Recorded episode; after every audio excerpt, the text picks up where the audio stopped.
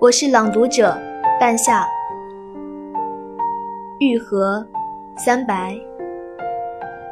我游过一条很长很长的河，无数条鱼从身边划过，水草太温柔，不知何处能停留。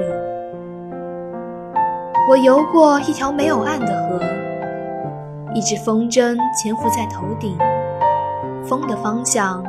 是水的歌声牵引。